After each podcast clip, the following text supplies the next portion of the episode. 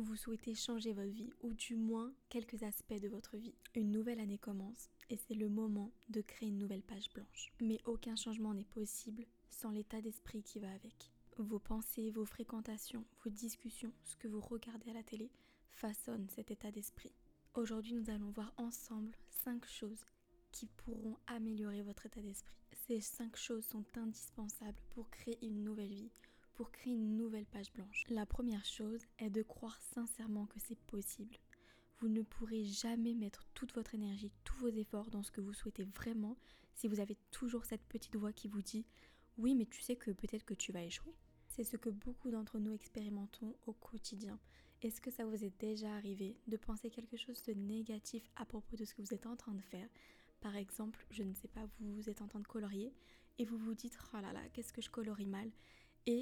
Ce qui se passe, c'est qu'effectivement, à partir de ce moment-là, à partir du fait que vous avez pensé quelque chose, tout devient énergie et vous commencez à dessiner mal. Même une simple phrase, par exemple le fait de sortir de chez soi, de se regarder dans un miroir et de se dire oh là là, qu'est-ce que je suis moche. Et vous allez voir que lorsque vous allez sortir à l'extérieur, vous allez vous sentir faible, vous allez vous sentir pas du tout épanoui, pas du tout un rayon de soleil. Alors qu'à l'inverse, les jours où vous vous sentez belle, vous vous sentez rayonner, vous souriez, les gens vous sourient. Alors effectivement, quand on n'a pas l'habitude de croire sincèrement que ce que l'on veut est possible, c'est compliqué. Et parfois même, on va penser des choses négatives sur nos projets pour se protéger. Alors je mets des gros guillemets à se protéger parce que du coup ça fait absolument tout l'inverse. Je pense qu'il faut vraiment voir cette étape-là comme un amoureux par exemple. Quand on se met en couple, on prend le risque d'aimer et on prend également le risque de perdre, de perdre cet amour. Croire en vos projets, croire sincèrement en vos projets est exactement la même chose. Vous prenez le risque d'y croire et vous prenez donc, si vous prenez le risque d'y croire, vous prenez aussi le risque que ça ne fonctionne pas et d'être déçu. Peut-être que vous allez me contredire, mais personnellement, je préfère être déçu que mon projet n'ait pas abouti que de regretter toute ma vie ce dont j'avais vraiment envie pour moi, pour ma vie. La deuxième chose à changer pour pouvoir changer votre vie est votre entourage. Quand je parle d'entourage, je parle également de ce que vous regardez à la télé, de tout ce que vous écoutez, des conversations que vous faites avec vos voisins, de la conversation avec la caissière, tous les échanges que vous avez au quotidien, même si vous ne vous en rendez pas compte, vous impactent tous les jours, positivement ou négativement. Si tous les jours vous parlez avec une personne qui parle de l'inflation, qui se plaint, c'est cher, l'électricité c'est cher, ensuite vous écoutez à la radio les, catastrophes de, la planète tous les jours, et en plus de ça vous rentrez le soir, votre compagnon fait la tête parce que euh, bah, l'essence ça coûte cher et puis il y avait des bouchons donc ça consomme etc. Rien que ça, là je viens d'énumérer trois euh, choses, je me sens déjà fatiguée et j'ai même envie de dire démotivée. J'ai envie de, de, rendre le tablier et de dire bon allez, la vie elle est trop compliquée, franchement euh, j'ai plus envie. Mais vous avez le droit de vous concentrer sur les choses qui vous font du bien. Vous avez le droit de vous protéger de ce qui se passe. Dans la vie, il se passe plein de choses, des choses positives, des choses négatives, et c'est à vous de prendre ce qu'il y a de positif pour vous-même. De la même manière, si vous avez par exemple un projet et que vous savez pertinemment que tout votre entourage est contre ce projet, protégez-vous, ne leur en parlez pas.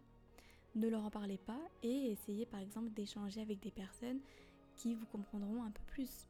La troisième chose que j'aimerais vous partager est de vous concentrer sur ce que vous pouvez contrôler et être résilient face aux choses que vous ne pouvez pas contrôler. Exemple concret, cette année, vous souhaitez absolument acheter votre appartement.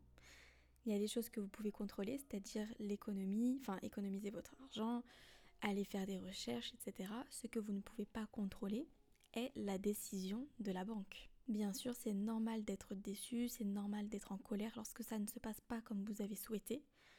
Mais ce qui est bien, c'est de se focaliser uniquement sur ce que vous pouvez contrôler. Mettez toute l'énergie que vous pouvez sur ce qui est à portée de vous.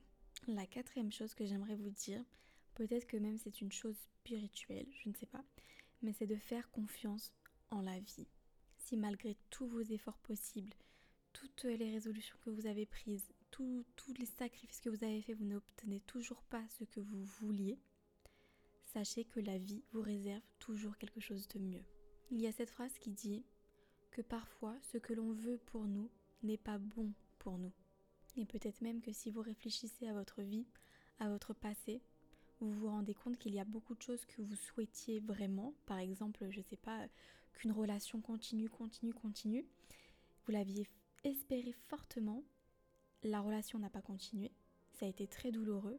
Et aujourd'hui, probablement que vous vous dites, mais heureusement, heureusement que je ne suis pas restée avec cet homme. Heureusement que je n'ai pas fait d'enfant avec cet homme. Et parfois même, bon alors ça c'est de l'ordre de mes croyances personnelles, je pense sincèrement que parfois la vie veut nous faire comprendre telle ou telle leçon. On doit passer par telle ou telle épreuve pour pouvoir apprécier ou comprendre là où on en est aujourd'hui. Et ensuite réussir tel ou tel objectif. Et la dernière chose que j'aimerais vous dire pour pouvoir changer votre vie est de commencer par changer ce qu'il y a à l'intérieur de vous. Qu'est-ce qui vous a bloqué jusqu'à présent pour atteindre vos objectifs à l'intérieur de vous? Est-ce que c'est votre procrastination? Est-ce que c'est vos pensées négatives? Est-ce que c'est votre flemmardise Vos peurs, votre immaturité? Voilà, mettez le mot sur ce qui a pu vous bloquer pour la réussite de certains de vos objectifs. Et personnellement, je pars du principe que chacun de nos défauts est une force. Notre talent d'Achille est toujours une force. Alors oui, c'est une force inexploitée parce que du coup, on le met un peu de côté. On lui en met souvent plein la tête en disant que c'est lui le coupable. Mais aujourd'hui, je ne vais pas vous dire d'éliminer cette faiblesse, entre guillemets. Mais je vais vous dire de prendre ce talon d'Achille, cette chose qui a été le coupable pendant longtemps, et d'en faire votre force. Les personnes feignantes arrivent toujours à faire quelque chose de compliqué et de pénible facilement. Les personnes qui ont beaucoup de peur arrive à prendre le plus d'informations possible avant de passer à l'action. Ce sont quelques exemples pour vous montrer que derrière chaque défaut se trouve toujours une force, une qualité. Donc je récapitule. 2023, une nouvelle page blanche. Pour créer cette page blanche, c'est important de, premièrement, croire sincèrement que c'est possible d'améliorer votre vie. Deuxièmement, choisissez avec soin votre entourage, les conversations que vous avez, ce que vous entendez. Troisièmement, se concentrer sur ce que l'on peut contrôler et être résilient, en tout cas essayer de l'être, face à ce que nous ne pouvons pas contrôler. Quatrièmement, faire confiance en la vie. Et cinquièmement, faire de votre talon d'Achille votre plus bel allié. C'est la fin de cet épisode que j'ai vraiment adoré faire. J'espère qu'il vous aura servi. N'hésitez pas à venir faire un petit retour euh, en mettant une note ou un message sur Instagram, du 8 Et on se retrouve la semaine prochaine pour un nouvel épisode.